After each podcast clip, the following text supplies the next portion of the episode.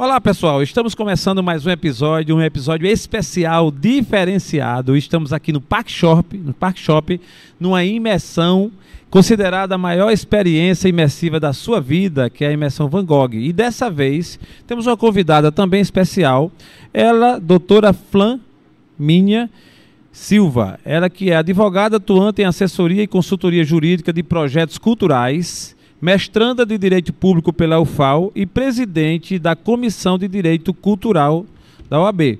Muito bem-vinda ao nosso TheCast, o podcast especial aqui dessa imersão. Muito bem-vinda, doutora Flamínia.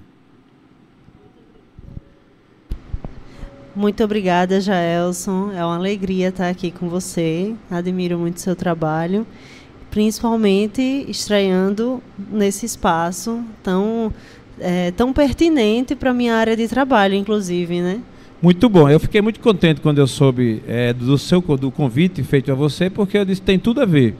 Nesse evento nós já gravamos com um artista que foi a, a Yara Pão, agora contigo que tem que é uma entusiasta da área cultural, depois com o organizador, o mentor desse evento, né, o Gustavo, e em seguida com outras pessoas também ligadas à área. E nesse momento eu queria aproveitar para te fazer a primeira pergunta aí, começar já com relação à cultura. Hoje você é um entusiasta da área, defende inclusive, é, tem sido atuante.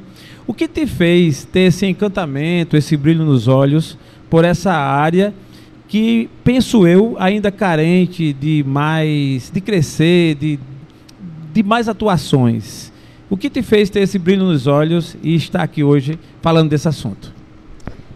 Olha, a trajetória é, do sentimento de estar aqui hoje vem de muito antes. Assim, eu sempre quis trabalhar com arte, sempre quis trabalhar com cultura. É, na minha infância, os livros e os, e os filmes sempre foram os meus melhores amigos, digamos assim. Eu era introspectiva, então gostava muito de ler, assisti muito filme, assim, maratonava muitos filmes, adorava a, a, a as locadoras, né? Que hoje nós não temos. A época da eu, locadora. É, adorava ir para locadora, assim, era o melhor momento. Enfim, é, quando chegou no ensino médio, eu fiquei em dúvida entre fazer cinema e direito, né? Só que aqui não tinha o curso de cinema tinha mais em Pernambuco, mas enfim, por N circunstâncias, acabou sendo mais é, conveniente fazer direito, não só conveniente, mas porque eu também amava direito, porque eu assistia muitos filmes de tribunal. Certo. É, e eu achava muito legal. Então, fiz direito, é, foi a melhor coisa que eu fiz. Então, passei por várias outras áreas antes de chegar na área do direito cultural. E quando eu percebi que eu podia unir duas coisas que eu gosto muito. É, isso me deixa muito feliz. Hoje eu me sinto muito realizada, porque eu finalmente consegui reunir duas áreas de conhecimento que eu gosto profundamente. Muito bom. Então, nada melhor do que aqui estar né, nessa exposição que tem esse viés, esse teor tão forte aí da cultura. Hoje, você preside uma comissão naquilo que você tão gosta de tão bem gosta de fazer. Né? Fala um pouquinho sobre, um spoiler sobre a comissão, a existência dela, a finalidade e o trabalho que vem sendo feito dentro desse âmbito cultural. Sim, claro. Bom, a Comissão de Direito Cultural, cultural ela começou em 2021, logo após a pandemia. Nós tivemos é, a Covid-19 que afetou profundamente o setor artístico. Então, teve a lei emergencial, a Lei Aldir Blanc, e que foi uma lei emergencial de, de investimento público né, para o setor cultural. Nesse meio tempo aconteceu muitos, muitos, é, muitos desafios, digamos assim, teve alguns problemas com editais, a implementação foi um pouco conturbada, porque era uma novidade, né? então a, a administração pública ainda não estava é, amadurecida para receber esse montante é, então, o que é que eu percebi? Quando eu vi que estava tendo muitos, muitos desafios ao redor do Brasil e vi, é, verifiquei a atuação da OAB nos outros estados. E eu percebi que a maioria dos estados e na região Nordeste, todas as seccionais tinham comissão relacionada à cultura. E eu fui, fui ver se aqui também tinha. Eu, eu, na época, eu não estava tão, tão próxima da instituição, mesmo sendo advogada, eu não estava tão próxima da instituição. Então, verifiquei que aqui não tinha comissão de direito cultural. Então, eu propus, me reunir, é, consegui juntar amigos advogados que tinham afinidade com a área também. É, e a gente foi lá propor a criação da comissão em 2021. E nos outros estados do Nordeste, praticamente todos já tinham? Praticamente não, todos. Todos, só não Alagoas? Exceto Alagoas. Caramba. Alagoas não tinha. Nada mais justo do que criar uma... Pois é, então fomos lá, propusemos, é, a nossa proposta foi acatada e em 2021 a comissão foi criada. É, eu, enquanto presidente, e outros colegas meus de profissão também. Muito bem. Ao ser criada, você, é, obviamente, tem, teve ah, inspirações em outras comissões, tal, mas tem as particularidades da cultura alagoana, dos artistas, das necessidades.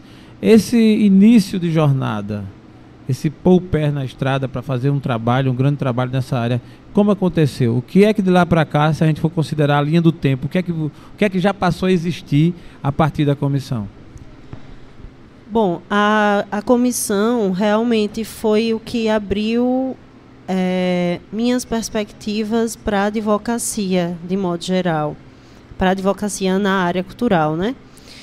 É, eu não falei muito bem sobre, a, sobre as ações da comissão, então, por conta desse desafio da Lei Aldir Blanc, só complementando, é, a gente se juntou justamente para como é que eu posso dizer, lutar pela implement, não implementação, mas o amadurecimento de políticas públicas culturais no Estado.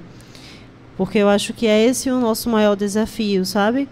E também, além da parte combativa, tem a parte propositiva, que é a gente realiza cine debates, então nós exibimos é, predominantemente no Arte Pajussara, filmes nacionais. A gente sempre é, é, realmente sempre filmes nacionais em seguidos de debate. Então nós já exibimos é, medida provisória, um documentário sobre a Braskem, sobre o, o crime ambiental da Braskem também. É, exibimos outro filme nacional sobre precarização do trabalho e trabalho análogo à escravidão, e em seguida nós tivemos também um debate sobre isso. E recentemente nós, exibi nós exibimos três curtas alagoanos no auditório da OAB. E em seguida nós também falamos, foi uma sessão especial que a gente tratou sobre cultura, cidade e direitos humanos. Então nós debatemos o espaço urbano, a relação que o indivíduo tem com o espaço urbano, é, no caso o crime ambiental da Braskem também que aconteceu e afetou muito é, a, a, nossa cultura, né, o sentimento de pertencimento dos, dos cidadãos. Então, tem essas, essas atuações e participamos de, de várias é, movimentos e isso as reuniões, a elaboração de várias políticas públicas, assim, em termos de proposição, né? E eu lembro que você perguntou mais alguma coisa. Não, sobre o papel, né? Sobre, sobre o papel, desafios, sobre né? o desafio, e isso é muito desafiador principalmente no contexto que a gente está vivendo agora, né? Porque são muitos, muitos desafios, inclusive para a administração pública. Porque Imagino. os editais, por exemplo, é um, um calcanhar de Aquiles da gente, no nosso estado, não só do, nosso, do país inteiro. É, nós não estamos muito acostumados a, a realizar políticas públicas culturais. E, embora seja um direito tanto humano que vem do, da Declaração dos Direitos, de, dos Direitos Humanos da ONU, desde 1948, que essa expressão foi criada, né, os direitos culturais. E também tem a previsão no artigo 215 a 216A do, da Constituição Federal. E, embora seja um direito fundamental, constitucional, é, ele foi muito pouco é, implementado. Baseado nisso, que eu prossigo, por exemplo, na pergunta do direito cultural em si. A gente que tem um pouco mais de história, digamos assim, a gente viu que viu outras áreas do direito ascendendo, vindo à tona e tal. Um de, uma delas foi o direito cultural. Pra, da sua visão, o que é definitivamente o direito cultural e se é, já está sendo explorado pelos próprios artistas essa busca, essa compreensão de que de fato eles têm direito. Esse universo do direito cultural, que é, e ele cresce? Não. Com certeza, com certeza. É, o direito cultural ele é incipiente no, no Brasil inteiro, não só em Alagoas. Isso é muito importante a gente destacar, porque às vezes a gente acha que tem esse sentimento de que nada acontece no nosso estado e o mundo inteiro está lá na frente, mas não é o que acontece. No, no, no Brasil inteiro é uma área muito incipiente. Em estados, por exemplo, São Paulo, que se conta nos dedos, escritórios é, especializados na área. E direito cultural, quando eu escolho falar, é, a usar a expressão direito cultural, vem muito do lugar de que eu entendo que ele contempla mais, mais esferas, sabe? Mas tem, uh, muitos usam o direito do entretenimento, é, ah. mas, o, mas o direito cultural eu uso porque eu vejo que contempla tanto a iniciativa privada como a administração pública também. Boa. Entende? Então, quando a gente fala de iniciativa privada, por exemplo, nós falamos de Rouanet e é, políticas públicas, no caso no, no Estado, é, seriam Paulo Gustavo, que são as políticas implementadas através de editais. Isso, inclusive eu vou querer explorar um pouquinho né, da, sua, é... da sua boa vontade e falar um pouquinho sobre a Rouanet, sobre o Paulo Gustavo, sobre a Blanc, mas ainda antes sobre a questão do direito cultural. É, a sua visão, e aí eu, eu, não, eu não milito na área, então não conheço bem, mas penso que tem melhorado muito essa, esse reconhecimento por conta da classe artística. Né? Nós temos uma, uma, um estado, né? Alagoas é uma cidade, Alagoas é um estado, mas é uma cidade que tem muitas culturas. E, e, e, penso eu que muito carente. É o caso, hoje, o, a classe artística, as pessoas que lidam com artes, seja ela música, seja ela de, de que área for, tem buscado mais os seus direitos, tem brigado mais pelos seus direitos, isso tem sido reconhecido, isso tem é, subido a instâncias superiores em busca de melhorias. A minha pergunta nessa, nesse sentido, para imaginar como é que, por exemplo, Alagoas, dando Alagoas como exemplo, mas como você bem colocou, isso é um, isso é um pleito do nacional, né, do Brasil. Do Brasil. Mas, enfim, a classe artística tem usufruído mais desse direito que ele hoje se expande, no seu caso, de, dando destaque, porque você se orgulha de dizer, sou advogada e advogo e defendo o direito cultural. Me fala um pouco sobre a classe, a classe artística nesse contexto. Sim, com certeza. Você falou é, em termos. Nossa, a nossa cultura ela existe, ela é, ela é não é carente em termos de existência, Sim, ela é carente perfeito. em termos de Pelo contrário, reconhecimento, é pujante, né? 100%. É, é muito pujante. Nós temos nossa, não, não vou nem entrar nessa série porque é muito extensa. É, mas sim, as pessoas estão começando a reconhecer, e é importante também destacar, Jaelson, que é, direito cultural, aliás, os direitos, é, reconhecer esses direitos, né, que você falou, ah, eu estou buscando mais esses direitos, não só da classe artística, mas nosso também enquanto cidadãos. Porque direitos é, culturais é inclusive direitos a, ao acesso a bens culturais, à vida cultural. Então, é justamente democratizar o acesso à cultura, levar o cinema para a periferia, levar o teatro para a periferia. Isso é uma questão de acesso à cultura, ou seja, os cidadãos também têm esse, esse direito.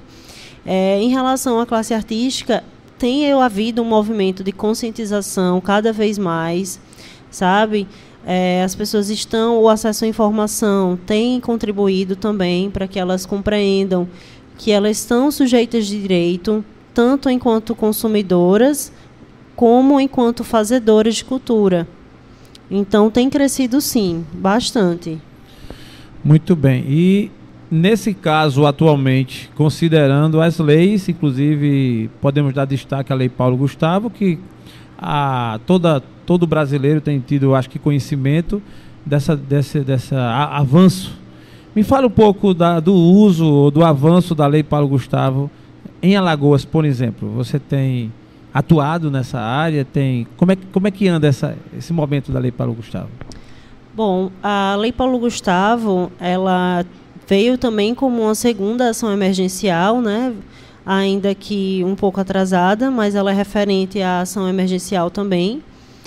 É, em Alagoas, ela está caminhando um pouco complicada por conta dos editais, né? que os editais têm sido mal elaborados, é, enfim, está causando muito, muito burburinho, muitos, muitos ruídos entre a classe artística por conta da.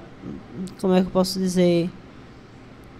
De uma, da algumas forma, né? falhas, algumas falhas, é, algumas falhas e isso está causando um pouco de estresse. Eu estou aqui falando realmente um pouco dos bastidores, Boa. que enquanto presidente da comissão eu acabo tendo acesso, né? Mas, é, de modo geral, está tá caminhando. É, é uma, uma medida que vem trazer, é, vem fomentar a economia criativa de forma muito forte. Então, 2024 é um ano que vai ter muito trabalho, muitos, muitos filmes sendo rodados, é, teatro, dança. Então, assim, é, de modo geral, ela traz uma perspectiva muito positiva para o estado de Alagoas, para o Brasil inteiro. Mas é um investimento que a gente nunca tinha visto ainda antes na história, né? Verdade, doutora Flamíndia. No caso, a Lei Paulo Gustavo, a cobertura que ela dá, uma pergunta talvez, assim, para quem não conhece, e nesse caso eu estou perguntando porque também não conheço. Os limites da cobertura que ela dá é mais ligado à cinematografia, ou seja, ao cinema, a vídeos, ou, por exemplo, é um trabalho como esse, de uma exposição, um trabalho de outras linhas artísticas, a Lei Paulo Gustavo também cobre. Qual o principal foco da Lei Paulo Gustavo? A Paulo Gustavo ela contempla todas as linguagens artísticas. De fato, o investimento maior é no audiovisual. Isso porque é, Paulo, os, os, recursos da Paulo Gustavo é, vêm do Fundo Setorial do Audiovisual, que é um fundo que é fomentado pela Condecine, que é a, a contribuição para o desenvolvimento da indústria cinematográfica nacional, que é uma contribuição, é um tributo pago por produtoras de cinema. Então, é, em, em outras palavras, o audiovisual é o único, pelo menos até o momento, que tem um fundo específico. É o que é um fundo? O fundo é trocando em miúdos, é como se fosse uma poupança. É como se o audiovisual tivesse a poupança. E só que antes esse fundo ele era usado boa parte para é, abater a dívida pública e ele finalmente foi usado para para a finalidade é, do audiovisual, né, mesmo. Então, sim, você pode, Não, pode continuar. Sim. É, então ele foi utilizado agora para, mas sim ele contempla tem destinação para outras linguagens, todas as outras linguagens artísticas, ah, incluindo cultura nerd, artesanato, gastronomia, exposição, festivais, uma é. série, uma série de linguagens. A questão é que o valor, o montante maior para o audiovisual, mas é importante também deixar claro que as é, é muito mais caro fazer filme né? Tá. muito mais caro, Daí, envolve mais gente. a justificativa de se encaminhar a um montante maior para o audiovisual. Exatamente. Muito bom. Antes da gente ir para a próxima pergunta, eu queria, gostaria de registrar que estamos aqui hoje em uma edição especial, gravando diretamente do Park Shop, é, nessa exposição histórica intitulada Van Gogh, a maior experiência imersiva da sua vida, um espaço aqui maravilhoso. Tive a oportunidade, inclusive, de adentrar as dependências da exposição. É realmente algo diferenciado. E para quem gosta de cultura, é, já é de forma impactante. Imagine para quem não tem assim tanta familiaridade. Para mim, realmente, mais impacto ainda. Né? Você vê a grandeza da arte, é aquela coisa que mexe realmente com o seu interior e saber que o histórico contemplou tudo isso. Então vale muito a pena você que não conhece ainda, que não teve aqui. Foi prorrogado até o dia 31 de janeiro, então vale a pena você vir fazer aqui a sua visita, fazer a sua imersão. Essa é que é a verdade. Estou hoje aqui com a doutora Flaminha Silva, Ela que está falando um pouquinho sobre a sua trajetória no, no direito cultural. E eu gostaria de falar um pouquinho, doutora, sobre a importância da assessoria jurídica. Isso, de repente, a visão preventiva dentro desse contexto. É, por exemplo, alguém que lida com a cultura, alguém que lida com a arte e que de repente não tinha ainda a, a ideia da importância de se conhecer melhor, de fazer um trabalho preventivo. Por exemplo, essa sua atuação nesse contexto, o que é que você me fala? Bom, a, é, a importância da assessoria jurídica, eu sou suspeita para falar, né, Jaelson, claro. Sim, eu imagino, mas, mas vale a pena ser dito. Sim, é, é muito importante, muito importante. É, a maioria das pessoas, elas acabam é, tendo que lidar com os problemas depois, muitos problemas, sabe? Então, é, é difícil visualizar de imediato como é que se daria essa assessoria, mas além de contratos, porque eu acho que é o, o principal, né, o que mais o que mais se faz na assessoria são os contratos, mas é, tem atividades de que a gente chama de clearance, né? Mas é um não não gosto muito dessa expressão, mas é mais conhecida como como clearance, que é, é você fazer uma, uma análise Sim. de toda a cadeia de direitos daquela obra. Você também separar o que é o roteirista, o que é a produtora. Então tem uma série de desafios. No audiovisual é o que, o que mais me demanda ultimamente, mas também nós podemos falar no teatro também, os direitos autorais, os direitos conexos. É algo, é o gerenciamento de riscos nas relações profissionais e na violação de direitos de terceiros é muito importante também fazer uma mediação com, com coprodução, divulgação. É, essa, a cadeia de direitos é importante a gente estar atento, porque é muito comum as pessoas é, confundirem os seus direitos e os seus deveres. Até onde vai o seu direito e até onde vai o seu dever. Sabe? E às vezes é, existe muito essa confusão e acaba atrapalhando, inclusive, relações é, de amistosas, relações de amizade, é, de trabalhos. As, as, pessoas têm parcerias é, que são rompidas por que um contrato, no final das contas, resolveria. Entendi. Se houvesse. Perdão. Se houvesse antes uma, um diálogo maior, uma, uma contratação. Muito bem. Você resume como o principal desafio do, da assessoria jurídica é, hoje o, seu, o, o principal ponto de necessidade da classe ou da, de, toda, de todas as pessoas, todos os artistas, de quem faz o, a cultura em Alagoas e no Brasil? Qual o principal desafio? Olhem, a pergunta, a pergunta por si só já é desafiadora, né? Porque são é. tantos, são tantos, acho que o o reconhecimento. É, a questão, a questão contratual, do, do início de um trabalho, a sociedade, por exemplo. Porque existem trabalhos que eles começam já em sociedade. Seria isso uma necessidade da, da, do, da classe artística procurar um advogado, procurar alguém que já formalize isso? Seria o pontapé inicial para que a gente, para que fosse evitado todo um outro desfecho negativo ou pelo menos o não sucesso da, do trabalho artístico? Perfeito, perfeito. É, exatamente. Você acabou respondendo indiretamente, porque o principal desafio é cada caso vai ter, cada pessoa vai ter o seu desafio. Não tem, cada artista vai ter o seu desafio, né? Então, quando se trata, por exemplo, de sociedades, então tem esse desafio de poder regular, de regulamentar a sociedade, a sociedade né? entre, entre sócios, enfim. Muito bom. Nessa reta final, eu queria duas coisas. Primeiro que você falasse um pouquinho sobre a sua visão dessa exposição que está sendo feita aqui hoje. Você como uma leitora que gosta muito de ler, que curte a cultura, Van Gogh, o que é que representa, a sua visão, o que você já conheceu, o que você sabe, esse momento, esse ambiente, me fala um pouquinho essa exposição, assim, admiro muito o trabalho de Van Gogh. Acho ele, acho a história dele muito memorável, muito bonita.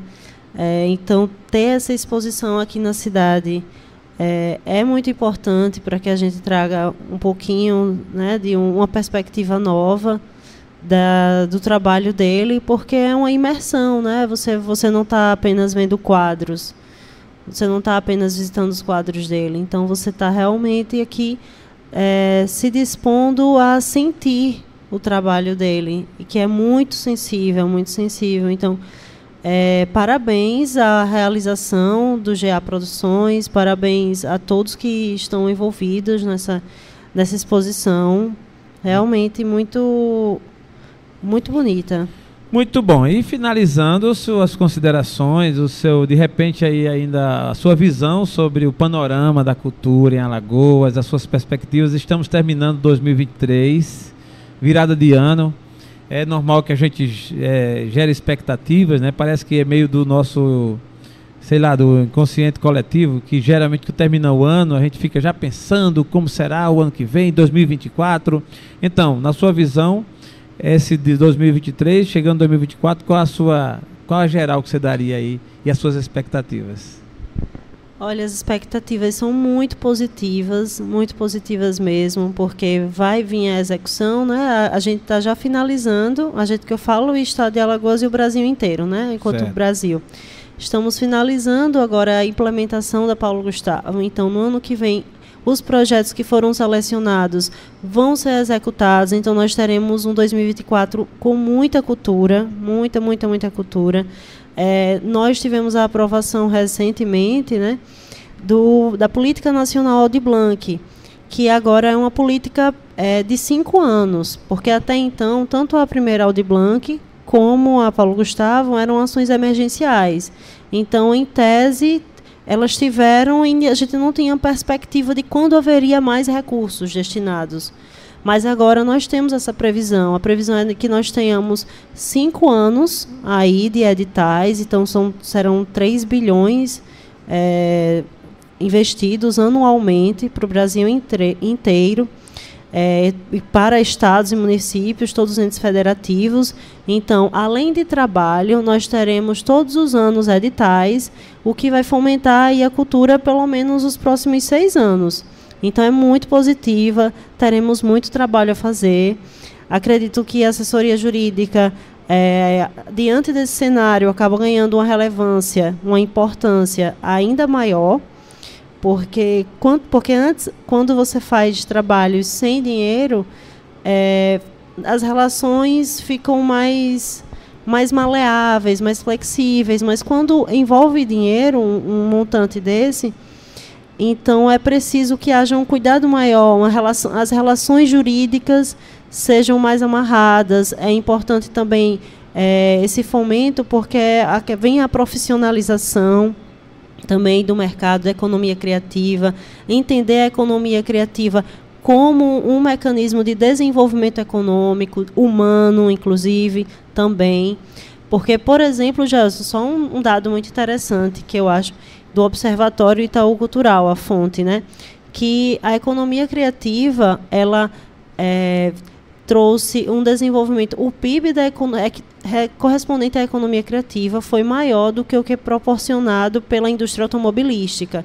Então, em outras palavras, é, investir em cultura é, dá mais dinheiro do que do que investir em carro, sabe? Em, em produzir carro, por do que exemplo. produzir carro, exato. Boa. Então, em termos é, de mercado, vamos falar assim, porque é importante que a gente também entenda que é algo a ser fomentado, é algo que tem, tem a sua importância econômica, né, que deve ser monetizado. Então, em resumo, a perspectiva para 2024 são muito, é, muito, é muito boa, muito positiva. Muito bom, estamos chegando à reta final desse podcast especial aqui nesse, nessa exposição Van Gogh e estamos, tivemos aqui ao nosso lado a doutora Flamenga Silva e que ela deu um bom spoiler aqui de muitas coisas boas. Eu gostaria de deixar com você ainda as considerações finais e os agradecimentos. Enfim, com você a palavra. Bom, agradecer primeiramente, óbvio, pela oportunidade, pelo convite. Um espaço belíssimo É realmente uma, uma grande alegria estar aqui. Diferenciado mesmo, né? Muito diferente. Tô acostumado a gravar diferente. no estúdio, né? Quatro paredes ali mais estreito e tal, assim, a gente fica, fica outro clima. Mas sim, eu tô muito sim. bem, tô muito feliz também de estar aqui. E outra, é a minha primeira experiência em podcast, né? É importante que vocês saibam também isso. Que eu já, já comecei assim, já cheguei em grande estilo na exposição Van Gogh aqui no Park Shopping. Então, foi uma excelente estreia, é, minha primeira vez, né? Então, gostei muito da experiência, gostei muito a, o ter um espaço, um espaço para colocar é, as minhas ideias, um pouco, compartilhar com vocês, com todos vocês, um pouco sobre o que são os direitos culturais aqui em Alagoas e é isso, só agradecer mesmo. Muito e bom. parabenizar, principalmente. Muito bom. Parabenizar. A gente agradece também em nome da GA Produções, em nome dos organizadores desse evento, a gente também te agradece e te deseja toda sorte de sucesso, que você continue sendo entusiasta nessa linha Acredito que tudo aquilo que a gente faz e vê sentido na sua vida e, e persiste, vai sempre tendo seus frutos. E aí começa a ter os frutos de um trabalho que eu também conheço e sei da origem de tanto esforço, de tanto sonho que você tem nessa área. Então, parabéns, continua firme. E a você que nos segue, que nos acompanhou até agora, nossos agradecimentos. E vamos em frente com essa exposição Van Gogh aqui no Park Shopping Maceió. Se você não conhece ainda, vem conhecer. E se você não nos segue ainda no nosso canal, entra lá, se inscreve, aciona o sininho para receber as notificações. Forte abraço e até a próxima.